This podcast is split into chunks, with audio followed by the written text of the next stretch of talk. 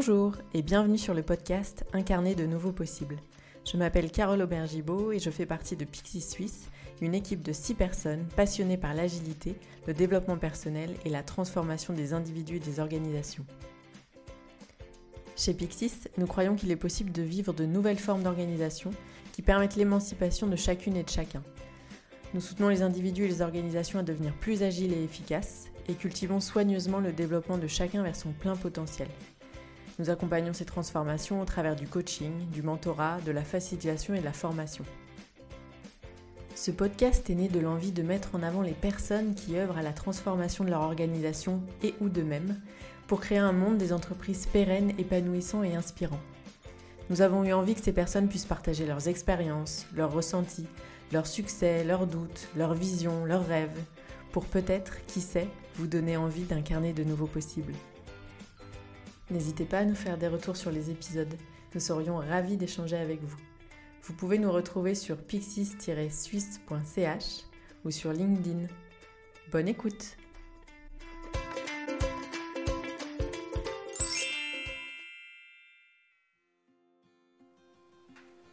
Pour ce septième épisode, c'est Thomas qui est allé à la rencontre d'Alain Buzacaro pour échanger sur un sujet qui leur est cher à tous les deux, l'entreprise apprenante. Leader de la transformation, acteur du changement, Alain se définit comme un cultivateur à cœur. Il aime accompagner l'éclosion de leaders et d'équipes autonomes et soutenir la transformation digitale et l'émergence d'organisations agiles et apprenantes. Aujourd'hui CTO de l'Occitane, il nous partage dans cet échange sa vision de l'entreprise apprenante, les prérequis, le rôle des leaders et le lien qu'il voit avec l'agilité. Une discussion en toute authenticité. Bonjour Alain et bienvenue. Merci beaucoup d'avoir accepté euh, notre invitation pour euh, euh, ce nouvel épisode du podcast Incarner de nouveaux possibles. Je suis très heureux de pouvoir échanger avec toi aujourd'hui. Merci beaucoup pour ton temps. Lors de la conversation que l'on a eue en amont de, de, de cet échange qu'on s'apprête à avoir, tu m'as tu es arrivé avec une proposition et une demande. la proposition, c'était d'axer notre conversation autour d'une thématique qui t'est chère, qui est celle de l'entreprise apprenante. Et puis ta demande, c'était de le faire sous un format euh, plutôt libre euh, d'une conversation qu'on pourrait avoir euh, tous les deux en lien avec cette thématique qui nous passionne tous les deux. Donc on arrive avec ça. je te remercie d'avoir amené ce sujet qui me touche particulièrement. Et c'est ça qui va nous occuper pendant les quelques minutes que l'on va passer ensemble. Cool. Je me dis qu'un bon point de départ pour ça, ce serait, tu nous as parlé, tu m'as parlé d'entreprise apprenante. Ma première question, elle serait assez large, mais pour cadrer un peu l'échange que l'on va avoir, c'est quoi pour toi une entreprise apprenante? Hmm. euh, Donc déjà, euh, merci Thomas, et euh, moi je suis ravi d'être là aussi. et puis surtout, je suis ravi d'avoir une conversation avec toi parce que j'ai envie que tu m'apprennes aussi des choses. Donc c'est ça qui me, qui me motive dans, dans cet entretien. Euh, une entreprise apprenante, pour moi, c'est. Euh, alors, si je reviens en arrière, euh, j'ai énormément travaillé sur la transform, ce qu'on va appeler la transformation des entreprises, et notamment l'introduction de méthodes agiles, par exemple, de travailler différemment, les ways of working, comme on, les appelle traditionnellement. Et c'est vrai qu'on peut travailler différemment, on peut livrer des projets avec plus de valeur mais ça m'a beaucoup questionné souvent de, la question qui revenait c'était so what quoi ok mm. euh, super on, fait de l'agilité on, on, met des post-it au mur on fait des rétros mais so what qu'est-ce que ça veut dire au niveau de l'entreprise? Et c'est quoi euh, alors il y a eu beaucoup de questionnements autour de qu'est-ce qu'une entreprise agile euh, mm. et en fait déjà bon le, terme est de plus en plus galvaudé hein, on est d'accord là-dessus je me rappelle Henrik Nieberg qui disait il, y a, il, y a, quelques années je ne sais pas ce que sera l'agilité dans le futur, je sais juste qu'on va arrêter d'utiliser le mot agile et je crois qu'on n'est pas loin d'être euh, à ce niveau-là. Et moi, ce qui m'intéresse de plus en plus, c'est euh, justement de revenir à un concept qui est assez ancien en réalité, c'est euh, l'apprentissage. Et, c'est quoi une entreprise apprenante? Ben, C'est une entreprise dans laquelle on n'a pas peur de travailler, on n'a pas peur de l'échec, et surtout, chaque moment particulier, chaque événement est une source d'apprentissage. Et apprentissage à la fois collectif, mais aussi individuel. Et une entreprise apprenante, pour moi, c'est euh, une entreprise dans laquelle on a créé les conditions pour que chaque individu progresse, apprenne des choses au, quotidien. Hmm. Merci. Et Ce que je trouve intéressant dans ce que tu amènes d'entrée, c'est tu as utilisé le on, tu as dit c'est une entreprise dans laquelle on crée le cadre. Ouais. Et puis moi, un axe que je trouverais intéressant d'explorer avec toi, d'autant plus dans le rôle que tu occupes actuellement, c'est qui ce on en fait? De qui est-ce la responsabilité et quelle forme ça peut prendre en fait pour toi? C'est une super question parce que, euh, bon, déjà, je préférerais dire nous que on. Euh, mm. ça serait quand même plus sympa. Mais euh, c'est dans les deux sens. C'est-à-dire, on parle beaucoup de leadership, de leader. je crois qu'aujourd'hui, le leader doit comprendre que ce cadre-là, on le co-construit. Mm. il est évident qu'on le co-construit. par contre, il est évident que la responsabilité des personnes qu'on euh, un petit peu de pouvoir dans l'entreprise, c'est justement de créer ces conditions-là. Euh, d'autoriser à ça. Euh, aujourd'hui, moi, je travaille donc chez l'Occitane avec une équipe de direction IT géniale avec qui on a créé les conditions de, de l'apprentissage, ces, ces conditions-là. Et c'est finalement, moi, je peux m'effacer aujourd'hui. Mmh. J'ai juste fait en sorte que ça soit possible. Et c'est ensemble qu'on le fait, et jusqu'à tous les niveaux. Euh, on le voit bien aujourd'hui, c'est, finalement c'est le succès des méthodes agiles d'avoir créé des conditions de l'apprentissage. Euh, et, on voit bien dans une équipe euh, agile, la, relation de hiérarchie a disparu. et on est véritablement dans, dans la co-construction. Les meilleures équipes agiles, c'est quand n'importe qui dans l'équipe a la capacité, se sent en capacité mmh. euh, de proposer euh, des expérimentations. et, j'aime beaucoup ce terme d'expérimentation à ce niveau-là parce que rien n'est sûr. Je me, alors ça c'est une petite marotte, certains de, mes collègues la connaissent, c'est que je me bats contre le terme best practice que je trouve tellement chargé égocentré en réalité, parce qu'il y a quelqu'un qui a fait quelque chose quelque part et il dit euh, ça y est, euh, c'est de best practice, vas-y, utilise-la. Alors qu'en réalité, euh, tout n'est qu'expérimentation justement dans une entreprise apprenante. et une expérimentation qui marche quelque part peut échouer ailleurs, peut ne pas si bien fonctionner et c'est OK. Voilà. Et justement, tu disais, bah, avec ton équipe de direction, tu étais dans cette intention-là, hmm. de créer les conditions qui permettent euh, à tes équipes euh, euh, d'évoluer dans, dans, ce contexte-là. si c'est OK pour toi, moi je serais curieux que tu nous en dises un peu plus de. C'était quoi les prérequis pour toi Ou qu'est-ce qui était nécessaire pour instaurer ce climat-là d'apprentissage et que, pour reprendre tes mots, que tes équipes se sentent autorisées, capables de pouvoir explorer et faire des propositions Concrètement, à quoi ça ressemble, hmm. cette intention-là, quand elle se matérialise pour toi? Écoute, euh, je, vais te donner une anecdote. Euh, donc, euh, donc j'ai fait plusieurs jobs hein, dans ma vie. j'ai changé plusieurs fois d'entreprise. et donc là aussi, j'ai été très apprenant parce que j'ai fait plein de bêtises. Mmh. et j'ai appris beaucoup. Et, et, et je pense que euh, quand je suis arrivé chez l'Occitane, je commençais à être un petit peu mature sur le fait mmh. d'arriver dans une entreprise. Et euh, ce que je me suis dit, la première des choses, c'est prends le temps. Prends le temps d'observer, euh, de comprendre l'environnement, euh, prends le moins de décisions possible. C'est mmh. marrant parce que j'avais eu une, discussion juste avant d'arriver chez l'Occitane avec Michael Ballet, qui est un des, des, leaders sur le lean en France et euh, qui m'avait dit Alain, euh, quand tu vas arriver, ils vont juste attendre un truc, c'est que tu prennes des décisions. Et surtout, ne fais pas le connard, ne prends pas de décision pendant un certain moment.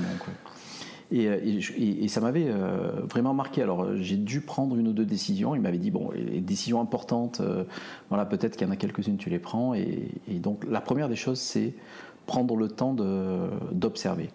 La deuxième, c'est assez rapidement de, créer les conditions pour qu'il y ait une véritable co-construction. Euh, comment je m'y suis pris euh, Une fois que j'ai identifié les personnes avec qui je voulais travailler, euh, mhm. on a formé une équipe et on est parti trois jours dans un Airbnb au bord du lac. Et, et en fait, on, pour moi, ce qui était important, je ne savais pas tellement exactement, j'avais pas, enfin, j'avais des idées euh, des convictions, mais je ne savais pas exactement ce qu'allait en sortir. Et pour moi, ça, c'était OK. Je sais très, très bien travailler dans, dans, le flou, ça ne me gêne pas du tout.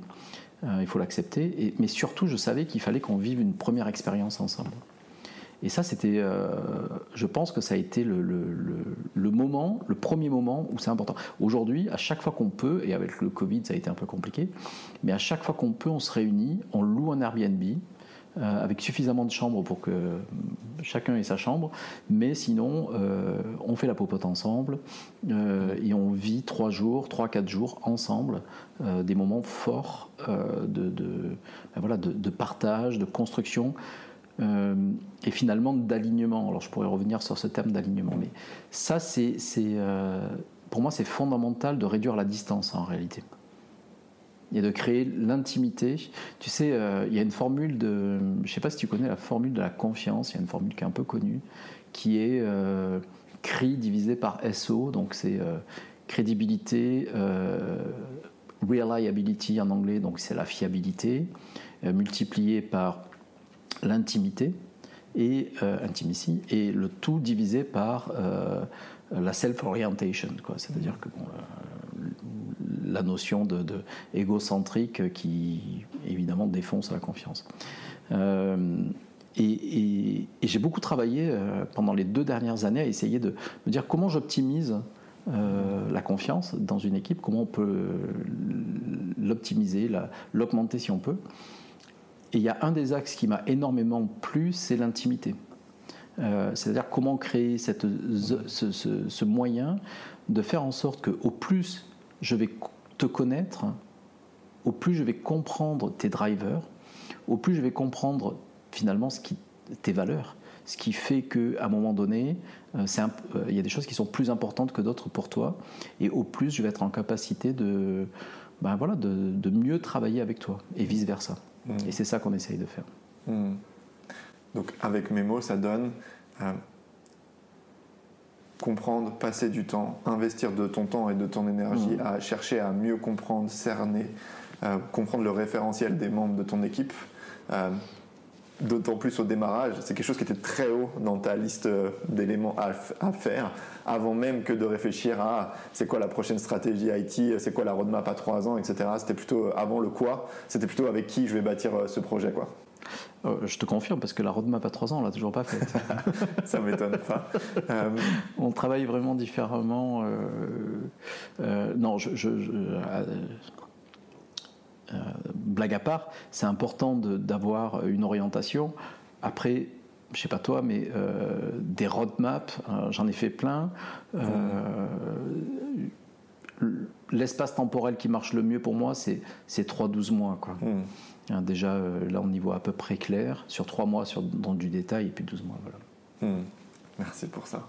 je serais curieux, dans la conversation qu'on a eue aussi en amont de, ce podcast, tu m'as parlé de euh, ce que tu avais essayé de coucher sur le papier comme étant les thématiques qui étaient importantes ou constitutives ou des prérequis à, cette organisation, à cette entreprise apprenante.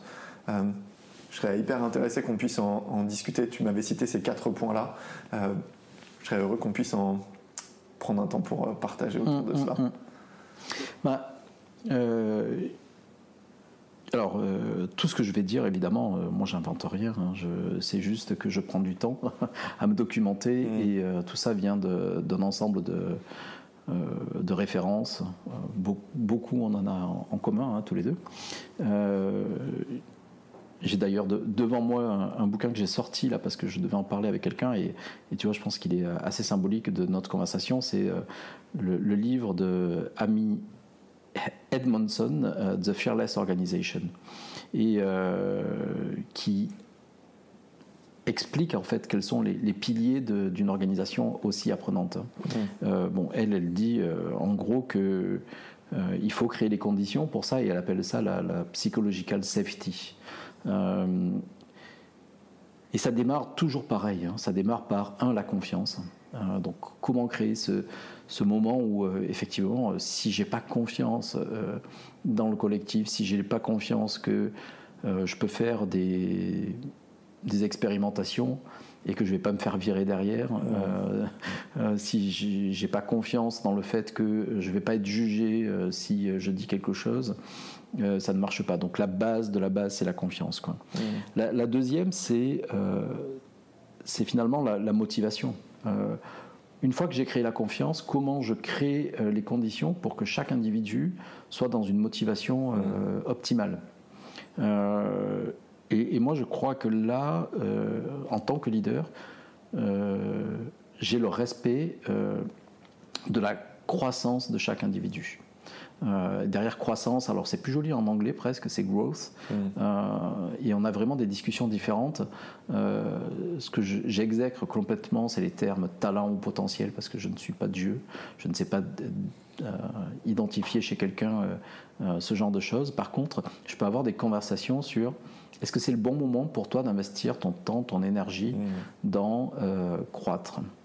Euh, la, troisième, euh, le troisième pilier pour moi, c'est la collaboration. Alors on en parle souvent, mais euh, comment on crée des, espaces de collaboration forte dans, alors on, l'a déjà fait un petit peu en, agilité ou dans des, c'est le rôle d'un facilitateur. mais comment on fait pour qu'au quotidien il y ait de la collaboration? Et non pas juste à un moment particulier où on a défini qu'il y aurait un workshop de deux jours ou des choses comme ça. Comment on crée euh, ces conditions qui font que, euh, de manière un petit peu impromptue, la, la, collaboration se met en place. C'est-à-dire que moi, je vois des choses à nouveau. Hein. franchement, je suis très chanceux dans mon équipe. et la manière dont on fonctionne, c'est que ça, se fait de manière comme ça, au, au débeauté. Euh, euh, quelqu'un dit euh, bah tiens en fait j'ai un souci et hop quelqu'un va, va, dire bah, pas de problème je mm. t'offre mon aide et, voilà et, et, viens on fait ensemble quoi. et puis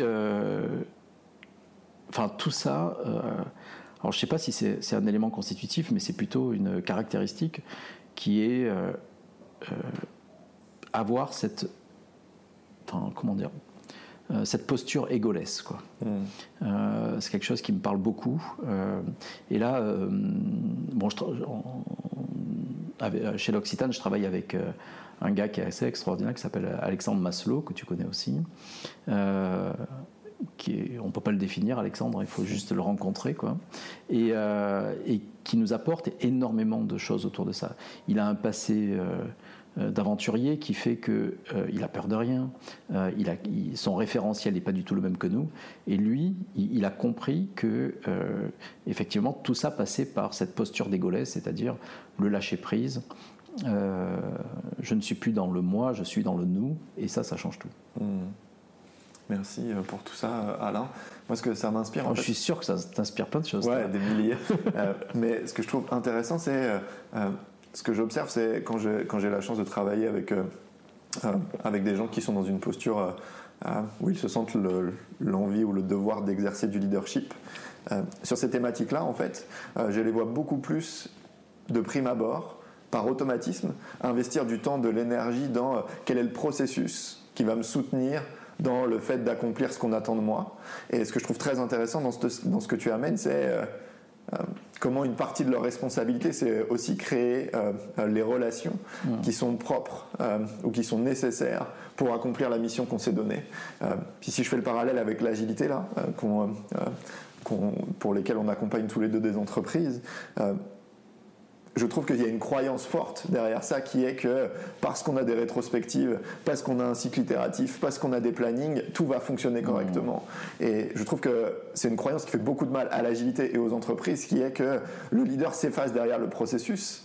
Et et moi, ça me, ça me, ça m'attriste beaucoup, qui est à quel point il y a une place pour une ampleur plus grande pour ces leaders-là, pour jouer le rôle qui est leur, et les amener à voir que euh, faire une rétrospective, si on n'a pas la capacité ou un contexte de confiance qui fait qu'on est capable d'avoir les conversations qui sont justes pour nous, pour l'organisation, euh, c'est juste mettre des post-it sur un mur, en fait, l'agilité. Et la valeur qu'on va en retirer, elle est faible.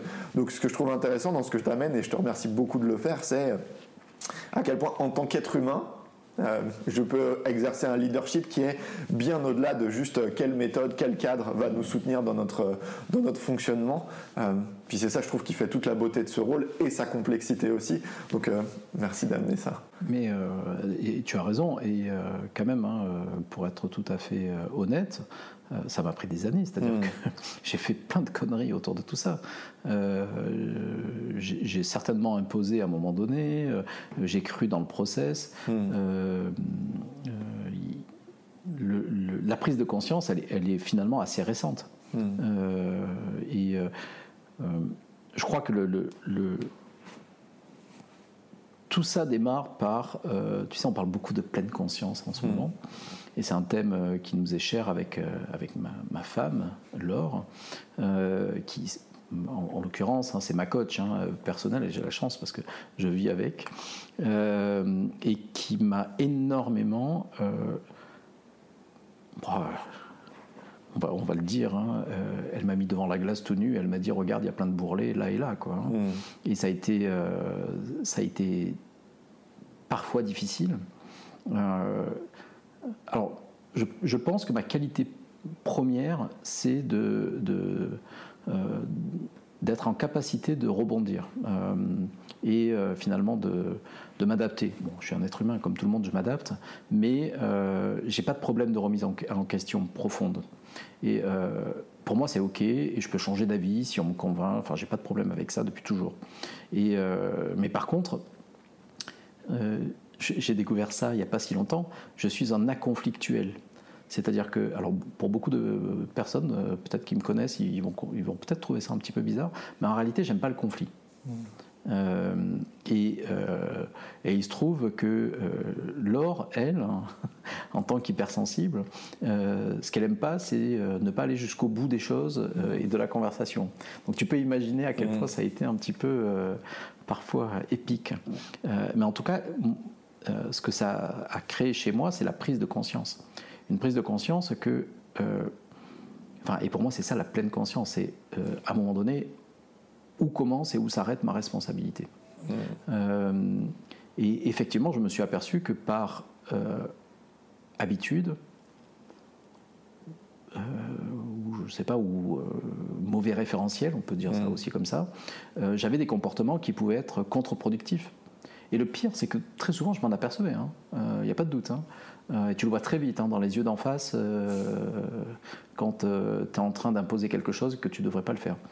Euh, voilà. Et, Laure m'a mis entre les mains un bouquin qui est, enfin en tout cas la philosophie est exceptionnelle euh, de euh, Radical Responsibility, la responsabilité radicale de Flitmol, et bah, qui, qui, exprime ça, quoi, qui, qui, dit ça commence par par toi dans ce que tu es capable de mmh. faire.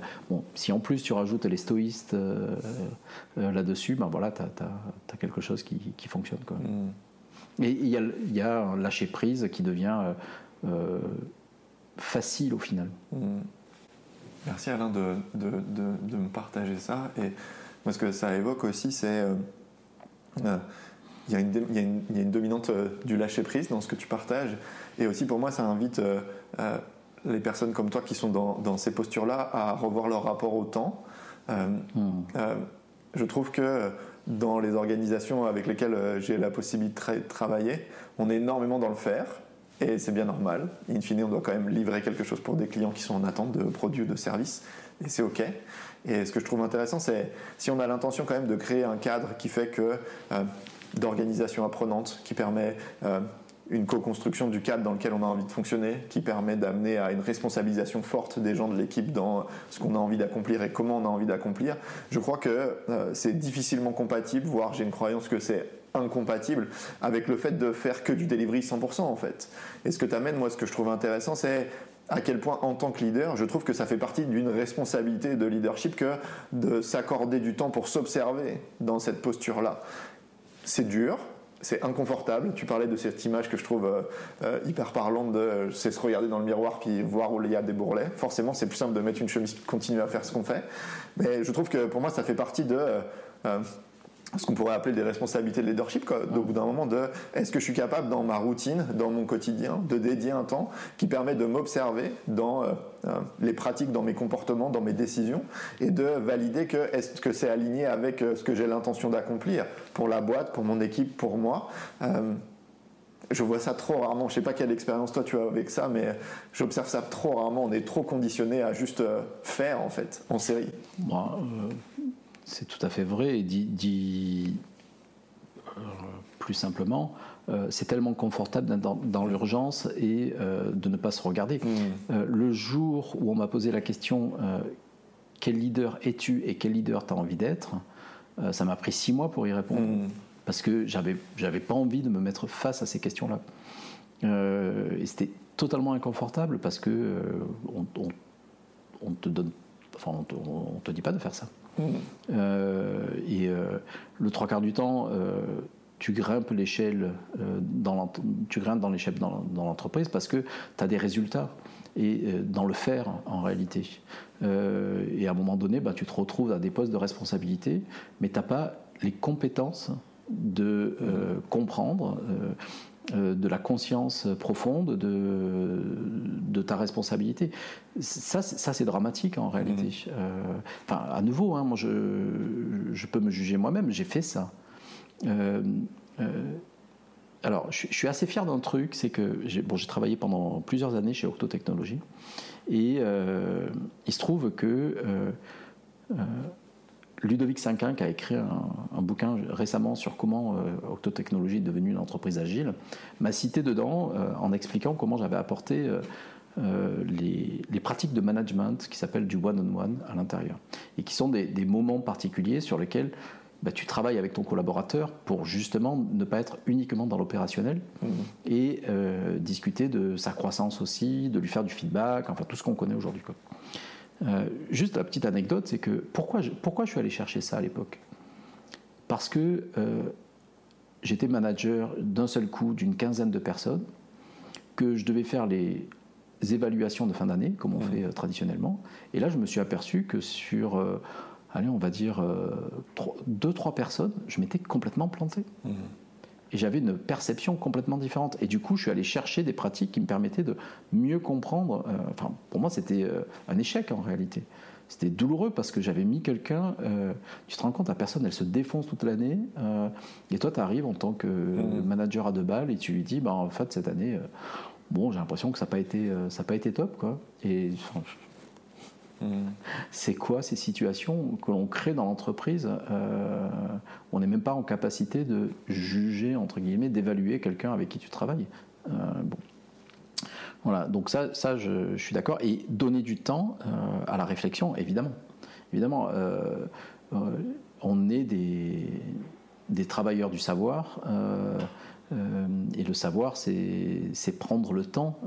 Alors c'est très drôle parce que cette année, on se fait accompagner par une coach Lean euh, et on découvre véritablement le Lean Management euh, version Toyota dans ce qu'il a de plus pur et plus intelligent. Et tout est écrit déjà. C'est-à-dire que il y a une vraie.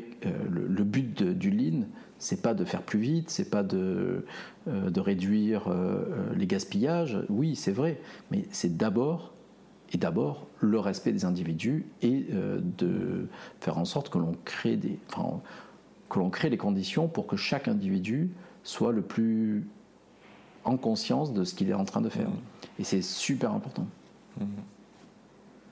Il y a un point quand même que je voudrais, sur lequel je voudrais revenir, c'est euh, et tout cela n'est pas incompatible avec une exigence forte. Euh, et ça, c'est pour moi très très important de le dire parce que effectivement, moi, je, euh, je crois que je pose les conditions aussi, même chez l'Occitane, euh, d'une exigence de, enfin, ouais, tout simplement de résultats parce que c'est mhm. important et, et, et, cela participe fortement à la motivation des individus. chaque individu dans l'entreprise qui vient le matin au travail n'a pas envie de mal faire. Mm. Ça, c'est une conviction évidente. Quoi. Enfin, je veux dire, c'est une évidence. Quoi. Euh, non seulement il n'a pas envie de mal faire, mais il a envie d'apprendre et euh, il a envie euh, aussi d'avoir des résultats. des résultats pour avoir un, bonus ou plus d'argent, mais surtout parce que ça constitue bah, sa, sa, motivation profonde. L'utilité, quoi, c'est, la base. Hein. Mm. et malheureusement, dans, certaines entreprises, on ne crée pas ces, conditions, on n'a pas ces discussions. Et moi, euh, quand je suis arrivé chez, l'Occitane, il a fallu que j'ai des discussions parfois un petit peu, euh, je dirais pas dures, mais réalistes, franches, sur euh, les attentes. Et il y a une des personnes avec qui je travaille qui m'a fait le plus beau compliment cette année. Il me dit, tu sais, quand tu es arrivé, enfin, il, il était dans un contexte où il devait euh, discuter des personnes qu'il qui, avait influencées dans sa vie professionnelle. Il me dit bah, Écoute, Alain, je t'ai cité. Euh, euh, et merci, mais je vais te le dire, pendant un an et demi, je t'ai détesté. Mmh. et, et c'est pas surprenant, en fait, parce que moi, je suis passé par là aussi. la remise en question de ton mode de travail, enfin, de toute façon, toute remise en question, elle est elle est souvent euh, difficile. Mmh. Euh, et, surtout dans, les entreprises où on n'a pas encore compris que le modèle euh, de fonctionnement était, je dirais pas inversé, mais il, était dans les deux, il est maintenant dans les deux sens. Hein. et il n'est pas complètement inversé. Enfin, il y a certaines entreprises qui l'ont complètement inversé, mais dans beaucoup d'entreprises, en tout cas dans celle dans laquelle je travaille aujourd'hui, il, peut être dans les deux sens. Et ça, c'est important. Mmh.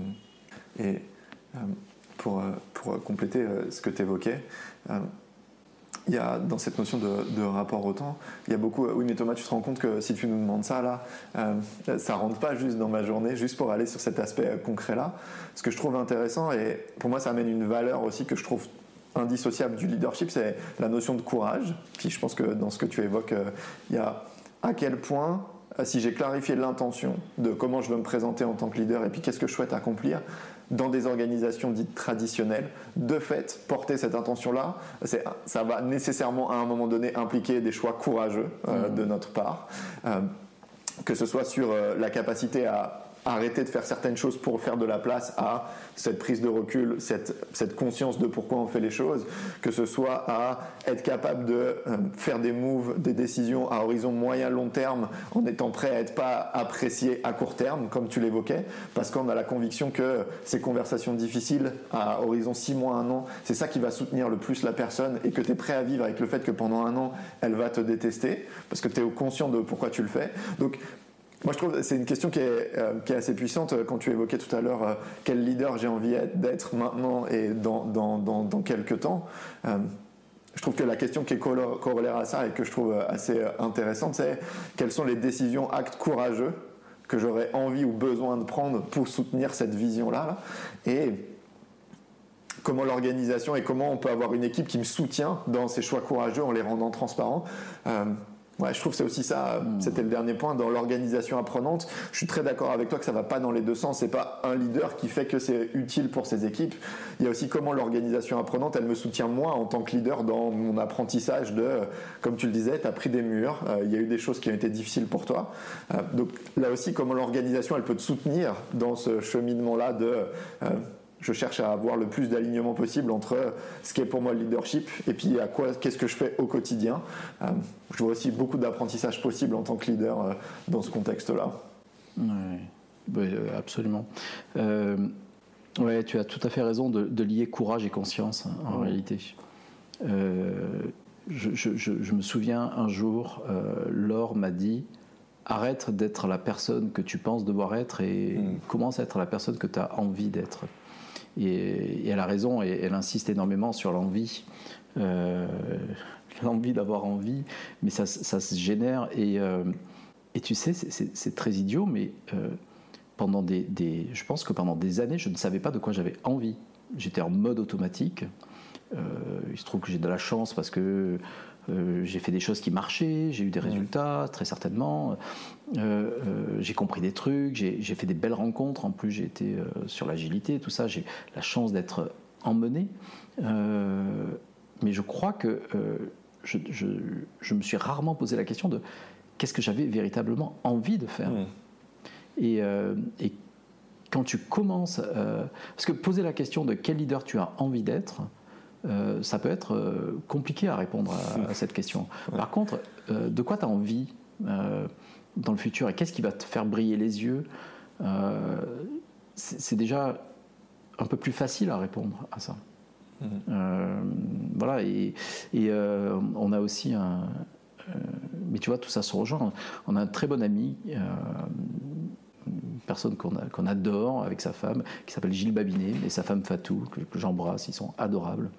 Et, Gilles nous a dit, un jour, il nous a dit, grâce à la méditation, notamment, j'ai arrêté d'être la personne que je pensais que, que, je devais être dans le regard des autres, et je suis devenu la personne que j'avais envie d'être. Et ça, mais c'est d'une puissance euh, incroyable, je trouve, non? Hmm. Tu prêches un convaincu. Bah oui, toi tu l'es déjà. Mais, mais, je trouve ça génial, en fait, de, de, voir des personnes aussi alignées. Enfin, l'alignement, en réalité, hmm. euh, on parle souvent d'alignement en entreprise, ce qui me fait euh, à, nouveau bondir de temps en temps. Les gens montrent un PowerPoint, quatre bullet points, ils pensent qu'ils sont alignés, ça c'est très rigolo. mais l'alignement, il est plutôt individuel c'est comment je suis aligné avec mes valeurs, avec ce que j'ai envie d'être. Et franchement, euh, moi je suis pas au bout du chemin là. J'ai plein de, enfin voilà, j'ai fait des thérapies aussi pour essayer de comprendre des désalignements euh, qui venaient de euh, de mon enfance. Enfin, il y a tout un tas de choses qui font que, ouais. mais, par contre, une fois que tu te décomplexes vis-à-vis de ça, c'est quand même beaucoup plus simple. Et je voudrais revenir euh, sur un aspect euh, euh, que tu viens d'évoquer, puis bénéficier de, de, de, ta casquette d'expert en agilité. Tu as beaucoup d'expérience, tu as accompagné énormément d'entreprises dans leur transformation et dans la mise en place de l'agilité. Moi, je serais curieux de, aujourd'hui, là, quel lien tu fais, toi, entre cette intention d'une entreprise apprenante et bah, chez l'Occitane, vous avez euh, démarré cette transformation qui vise à amener euh, plus d'agilité. Tu parlais aussi de Lean. Euh, si on fait un focus sur l'agilité, quel lien tu fais Ou comment l'agilité, selon toi, peut soutenir une intention de développer une entreprise apprenante? Par définition, les principes de l'agilité reprennent la notion d'apprentissage dès le départ. Hein. Ils se sont appuyés sur d'ailleurs des principes Lean. voilà, c'est pas pour rien qu'on fait des rétros. euh, et euh, des équipes qui sont agiles n'ont pas besoin d'être en scrum, mais c'est des équipes qui, par définition, ont l'ADN de l'apprentissage, qui finalement se transforme par l'ADN de la collaboration. Quoi. Mais il euh, n'y a, a, pas de collaboration sans apprentissage, en, en réalité. Sinon, ça ne sert à rien. Quoi. Mm. Sinon, simplement, on se met dans la salle et on fait. Alors, j'en ai vu hein, des gens qui font des rétros qui servent à rien. Mm. Euh, euh, c'est pas parce qu'on fait une rétro qu'elle sert à quelque chose. Euh, par contre, et, et, là, je vais, tiens, je vais, mentionner la personne qui m'a le plus appris sur l'agilité, il y a très longtemps de ça, hein. ça fait longtemps que je ne l'ai pas revu d'ailleurs. C'est Emmanuel Gaillot en France. Hein. et, et, je me souviens très bien donc moi j'étais à l'époque euh, chez Octo, euh, j'avais plutôt en charge un, secteur qui, était l'assurance et je devais aller expliquer euh, l'agilité à, certaines personnes dans une des, de, nos clients. Et donc je demande à Emmanuel, est-ce que tu veux m'accompagner? C'est toi l'expert. tu vas leur expliquer comment ça fonctionne, comment fonctionne un, sprint, un stand mmh. meeting, une rétro. Et lui, il me dit non, on va pas faire ça et il avait fait une presse où il y avait un mot par slide. Et les mots, c'était essentiellement les valeurs de l'agilité. Quoi. Mm. Et moi, je regardais ça, je dis mais qu'est-ce qu'il va me faire, quoi Tu mm. vois Enfin, tu vois, c'était. Euh, je me rappelle, pour être tout à fait franc, je ne sais même pas si ça avait fonctionné ou pas, mais c'était juste, ça, moi, ça m'est resté marqué, et je me suis dit, ah ok, d'accord. En fait, l'agilité, c'est pas la méthode, c'est les valeurs, quoi. Et, euh, et bah oui, euh, forcément, ça participe de, l'apprentissage. Ça ne veut pas dire que c'est pas parce que tu fais euh, de l'agilité et que tu as compris ça au niveau d'une équipe que ton entreprise devient une entreprise apprenante. Pas du tout. Mmh. Alors ça, c'est, euh, comment dire, c'est compatible, mais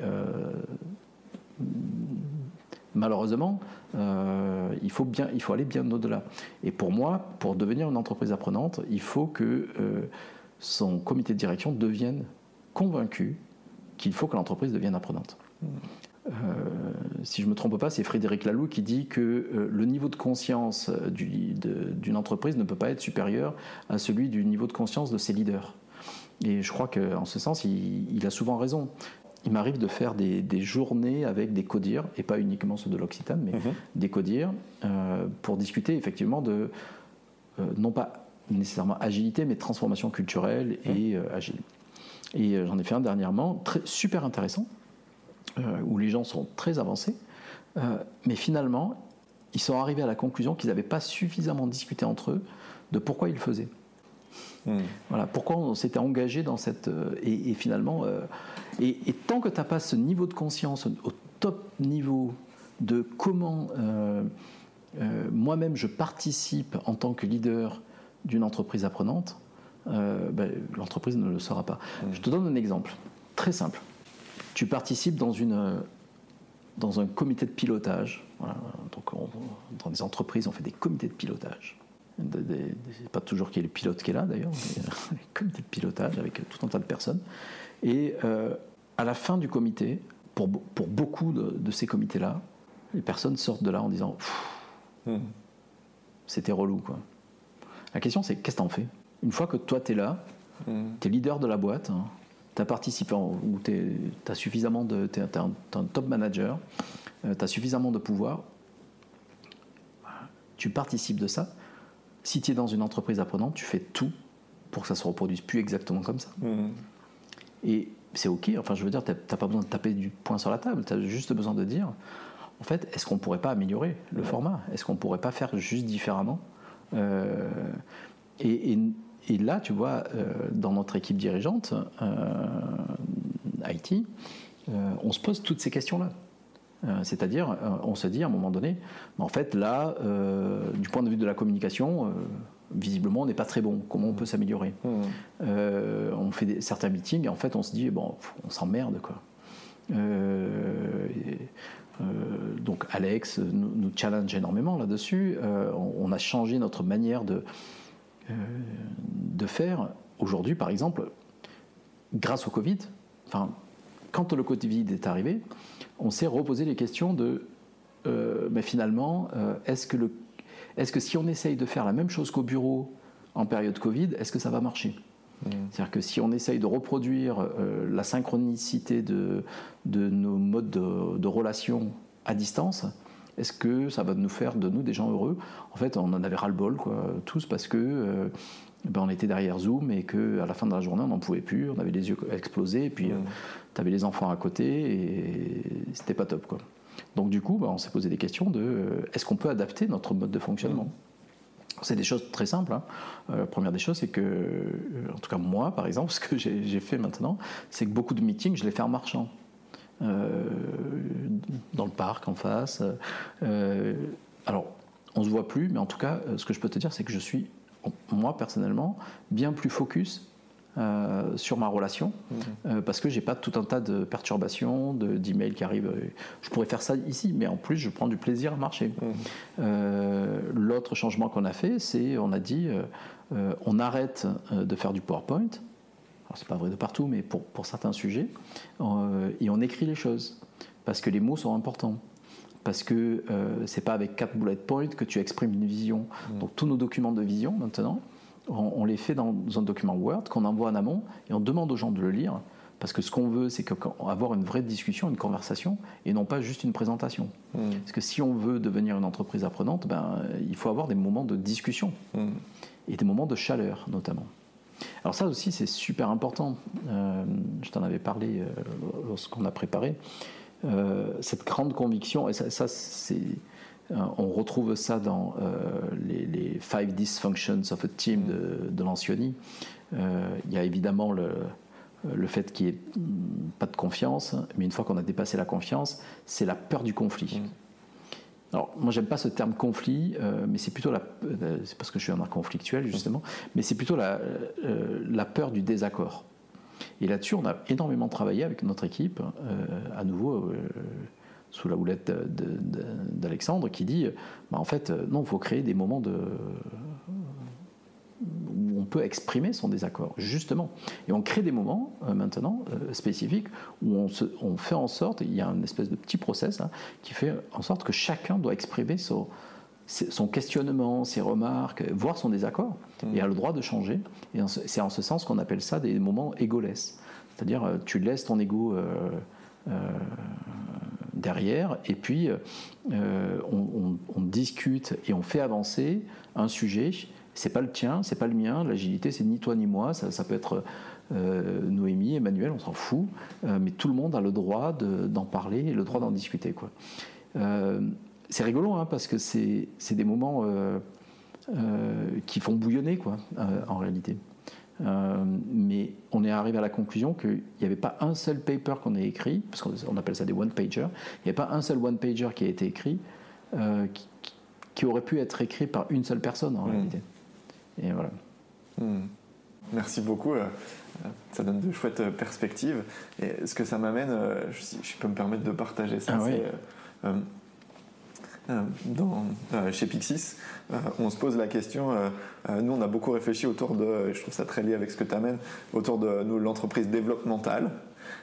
et de ma perspective, c'est l'entreprise apprenante plus comment les apprentissages qu'on a eus et comment le process qu'on a eu pour arriver à ces apprentissages, à quel point on est capable de s'observer individuellement et collectivement pour en plus chercher à apprendre de soi à travers ce processus.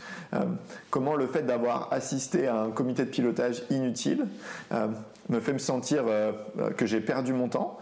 Comment on est capable d'avoir la conversation d'apprentissage qui est bah, concrètement parlant, quel serait le processus qui permettrait de le remplacer? Est-ce qu'on arrête les bullet points? Ok, donc ça c'est un axe qui est vraiment concret organisationnel. Et aussi comment on est capable d'avoir une conversation de bah ouais mais les gars moi si on fait ça là j'ai l'impression que tout mon travail j'aurais plus de transparence je pourrais plus le demander puis je me sens moins considéré. Et est-ce qu'on est capable aussi en tant qu'organisation d'avoir de la place pour euh, ok c'est quoi les éléments constitutifs de la valorisation de ton travail ou qu'est-ce qui t'amène à te sentir déconsidéré là-dedans? Et comment on peut aussi soutenir les individus à cheminer personnellement dans leur développement en utilisant ce qu'ils peuvent vivre en entreprise. Puis là, moi, je trouve qu'on touche à des aspects qui, euh, euh, qui sont très puissants pour moi, qui sont bah, la finalité d'une organisation et d'une entreprise. Moi, je crois beaucoup à travers euh, ce que tu dis, ça, ça, me fait chaud au cœur parce que on passe 8 heures par jour dans une boîte pendant 40 ans. Et il y a énormément de situations que l'on va vivre euh, qui viennent nous questionner sur nos croyances, nos automatismes, nos valeurs, nos fonctionnements. Comment tous ces éléments-là euh, peuvent être aussi des opportunités d'apprentissage et de cheminement pour les individus au sein de l'organisation. Euh, de fait, ça shift un peu ce qu'on attend d'une boîte. on n'attend pas juste des tableurs Excel et autres. mais chez Pixis, on essaye beaucoup ça, et comme tu disais tout à l'heure, ça donne donc du temps. Donc chez Pixis, une fois par semaine, on a une demi-journée par semaine où le but c'est euh, comment tout ce qu'on vit dans Pixis, on est capable à la fois de l'adresser opérationnellement et d'avoir une conversation sur euh, comment ça vient nous chercher individuellement et comment euh, on a un cadre pour soutenir les difficultés, les questionnements de chacun. Le dernier exemple que l'on a en date, c'est que j'aurais envie de partager, euh, ben, on, a la chance et on a travaillé pour en ce moment d'avoir une, d'avoir une situation financière assez favorable chez Pixis. Super. Et ce, ouais, c'est, cool. Et se pose la question de qu'est-ce qui est juste pour nous de faire avec cet argent euh, en plus, si je puis dire. et ce qui a été hyper intéressant, c'est on s'est aussi posé la question de quel est notre rapport individuel à l'argent. Est-ce qu'on est plutôt dans une polarité de prudence ou est-ce qu'on est plutôt dans une polarité d'audace Et qu'est-ce que ça veut dire déjà d'avoir de la transparence Ça vient à ce que tu disais. Comment je suis capable de connaître le référentiel de mes collègues pour mieux comprendre certaines de leurs réactions Et à la lumière de ça, comment on est capable d'avoir une conversation sur euh, maintenant qu'on sait qu'on n'est pas tout, qu'on n'a pas tous le même rapport à ça. Qu'est-ce que ça veut dire que de prendre une décision juste pour affecter certains gens alors qu'on n'a pas tous les mêmes attentes euh, et puis, comment on est capable d'avoir la conversation sur, bah, par exemple, si moi, Thomas, avoir 100 euh, 000 balles sur un compte, ça me, ça me donne des boutons. Parce que je me dis, bah, je préférais qu'on l'utilise à, se former, à avoir des retraites. Et pour d'autres, bah, ne plus avoir grand-chose, c'est quelque chose qui les tend parce qu'il y a un besoin de prudence et de sécurité. Cool. Comment on est capable collectivement d'explorer ces, euh, ces croyances-là et ces, euh, et ces besoins-là? Moi, je trouve que c'est aussi quelque chose qui fait beaucoup de sens. puis, mon rêve pour les années futures, c'est comment on peut avoir de la place aussi pour ce genre de conversation. Et je trouve que l'entreprise apprenante que tu amènes, je trouve que c'est un formidable terreau pour avoir aussi ce, ce genre de conversation-là. déjà, merci du partage. Euh, c'est riche. Euh, moi, j'aime bien votre concept aussi. Hein. Tu appelles comment ça euh, Entreprise développementale. développementale. Ouais, je ne sais pas s'il y a un trait de marque derrière. Aussi, ouais, je pense que vous pouvez y aller. Hein. Bah, ça se rejoint. dans ce que tu dis, je me rends compte que il là aussi, il y a quelque chose que vous faites, et ça aussi, c'est une conviction forte, c'est la place de la vulnérabilité. Hmm. Je parlais depuis tout à l'heure de confiance, mais. Euh, euh, et ça, c'est des discussions qu'on a eues entre nous. Euh, lorsqu'on a revu notre. je sais plus, on appelle ça la vision, enfin, tu vois, à un moment donné, il, y a, ce travail de, de, revenir là-dessus, de la, de, la réécrire. On a écrit les valeurs qui, qui nous rassemblaient, euh, qui étaient importantes pour nous. Et on a eu un débat assez euh, intéressant sur la vulnérabilité, qui est, mmh.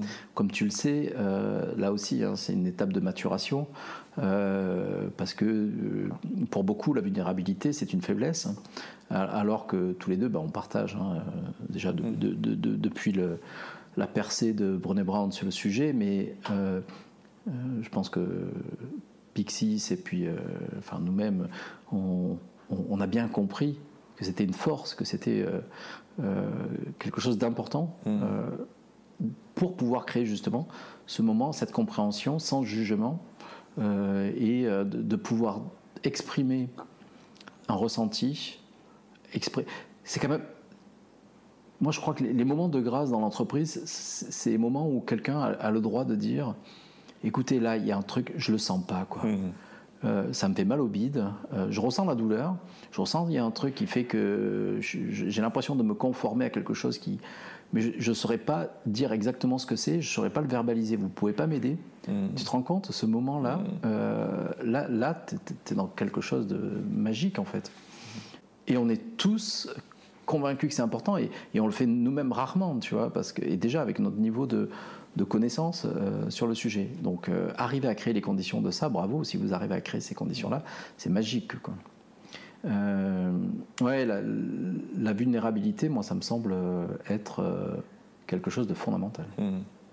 Je voudrais revenir tiens, sur quelque chose qui est et je vais prendre ce qui nous est arrivé. Je vais te raconter une anecdote. Justement, dans ce, même meeting, enfin, euh, on avait passé euh, un petit peu de temps, on avait pris du temps, on était dans notre Airbnb, on revoyait. Ah non, là, on était à distance, excuse-moi. C'était juste avant la session euh, où on a pu se retrouver physiquement.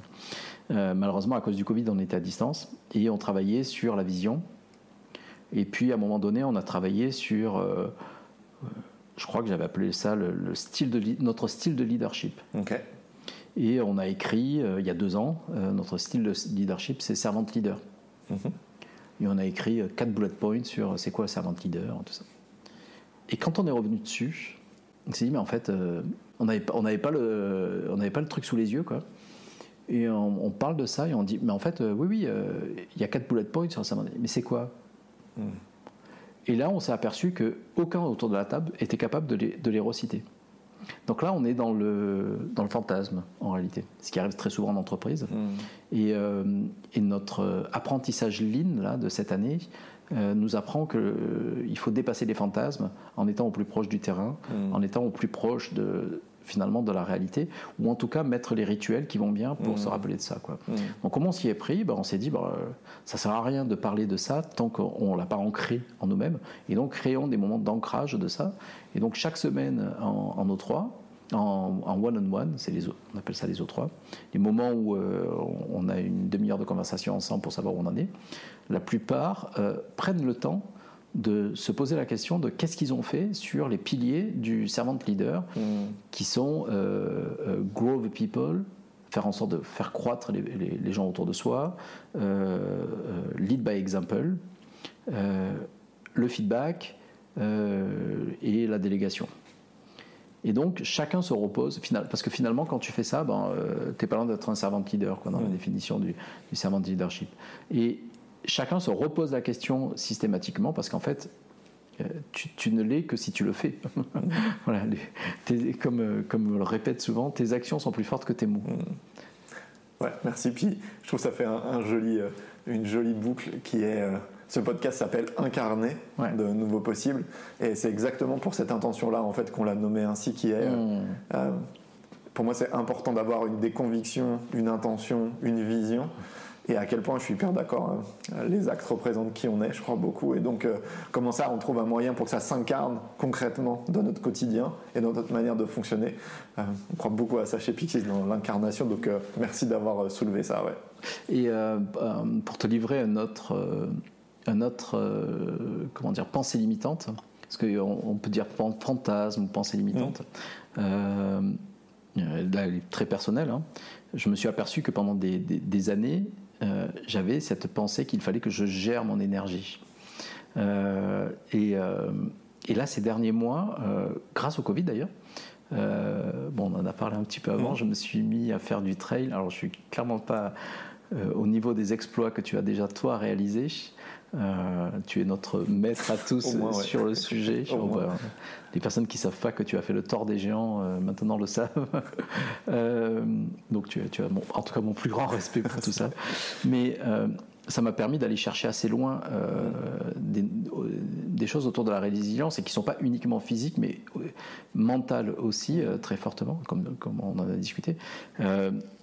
et aujourd'hui, je, me suis, je me suis reprogrammé dans ma tête euh, dans ma tête, maintenant, je, sais que je vais vivre jusqu'à 100 ans hmm. et que donc je suis qu'à la moitié de ma vie et c'est trop cool. Et, euh, et ce, que je, ce que je me dis, c'est que euh, je ne vais pas gérer mon énergie, mais je vais la développer. Et qu'à n'importe quelle période de, sa vie, on peut développer l'énergie. Et ça, c'est quelque chose qui, moi, je trouve ouais, incroyable. C'est le conditionnement.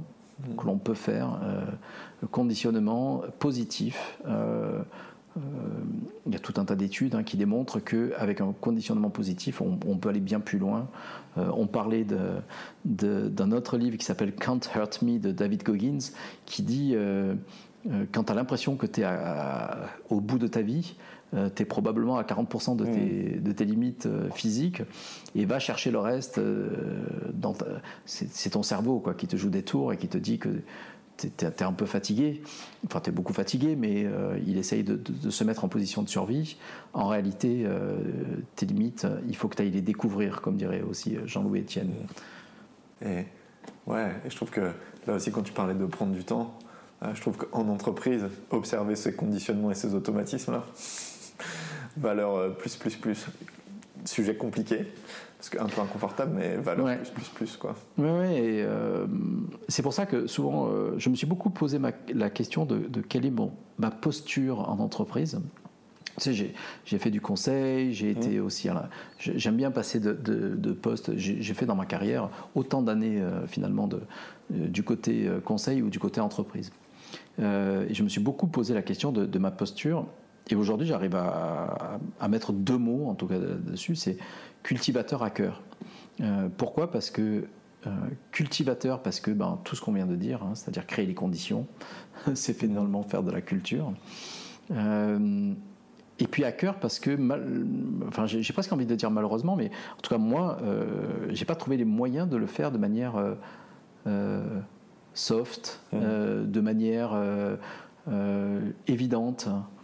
Euh, j'aurais adoré euh, euh, dire, ben voilà, on va faire ça, est-ce que tout le monde est OK, on y va? Et en fait, comme ça change énormément de choses profondes, mmh. hein, puisque on transforme parfois des, bah, des croyances, il faut qu'on change des croyances qui sont ancrées très profondément, bah, de temps en temps, il faut hacker. Quoi. Il faut avoir cette posture de et c'est quoi hacker, euh, de mon point de vue, sur ce sujet-là? Bah, C'est faire des expérimentations, démontrer que ça marche à un endroit, puis la reproduire ailleurs, euh, et s'aimer, et faire en sorte que petit à petit. voilà. Et chez Octo, on avait quelque chose qui était intéressant, c'est que quand on arrivait avec un nouveau modèle, et que face à un ancien modèle, on, appelait ça modèle contre modèle. Mmh. C'est-à-dire qu'il y avait un blocage à un moment donné. Et euh, on ne pouvait pas passer au-delà d'eux. Quoi. Et je crois que c'est euh, justement à nouveau Emmanuel Gaillot et, Christophe Thibault qui prenaient l'image de du jiu-jitsu, il faut amener avec soi. Et donc pour amener avec soi, là-dessus, bah, il faut gagner du temps. Et gagner du temps, c'est de dire, bah, je fais une expérimentation. Quoi. Mmh. Ok, ton modèle, probablement qu'il est encore très bon.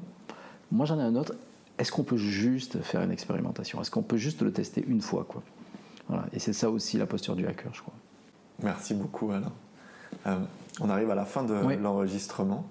Euh, j'aurais, euh, comme pour toutes les personnes avec qui l'on échange, une dernière question pour toi. Ce podcast s'appelle Incarner de nouveaux possibles. ma question c'est, si tu avais un rêve à formuler sur, selon toi, à quoi rêverais-tu que les entreprises ou que les organisations ressemblent dans quelques temps, l'horizon t'appartenant? Qu'est-ce que tu aurais envie de nous partager? Hmm je, je, vais appeler un ami. Mm. c'est pas tout à fait un ami, mais c'est en, tout cas quelqu'un avec qui je viens d'avoir une conversation euh, récemment et qui m'a énormément influencé. Il s'appelle euh, Yvan Gatignon. Il a créé euh, Big Bloom. ils font des hackathons solidaires avec ce concept de faire en sorte de créer un, possible plus grand que sa propre entreprise et de participer à quelque chose au final de plus grand. Et il m'a dit quelque chose euh, qui m'a qui m'a assez bouleversé, qui est en train de euh, qui, me fait me questionner énormément. Il dit euh, finalement il faut mettre son leadership ou on peut dire son énergie probablement au service de quelque chose de plus grand. Et je crois que si on veut sortir par le haut de ce monde, qui est je ne suis pas très optimiste sur le new normal. Hein. Euh, on voit bien hein, avec tout ce qui est en train de se passer. Euh, ben, il va falloir que chacun d'entre nous, on mette notre leadership au service ben, voilà, de, quelque chose de plus grand qui n'est pas simplement la transformation de, l'entreprise elle-même, mais qui est la transformation de la société pour revenir dans quelque chose d'acceptable de vivable en réalité. Et, euh, moi, ça, me questionne beaucoup parce que, pour être franc, euh, je n'ai pas fait cette démarche-là jusqu'à aujourd'hui. Euh, et, donc voilà, moi, je, vais m'engager dans cette démarche-là. et je te remercie de m'avoir posé la question parce que ça me, ça, me permet de, me projeter. Mmh. Voilà. Merci beaucoup, Alain. Merci beaucoup. J'ai été très touché par la transparence et la vulnérabilité avec laquelle euh, tu as été capable de, euh, tu as été d'accord plutôt, de nous partager à la fois ce qui avait euh, bien fonctionné pour toi et aussi tout le cheminement et les murs, pour reprendre avec lesquels, les mots avec lesquels tu fonctionnais tout à l'heure, que tu avais dû traverser. ça m'a beaucoup touché. Merci beaucoup pour ton temps, en tout cas, et puis belle suite à toi. merci beaucoup, Thomas. C'est un plaisir.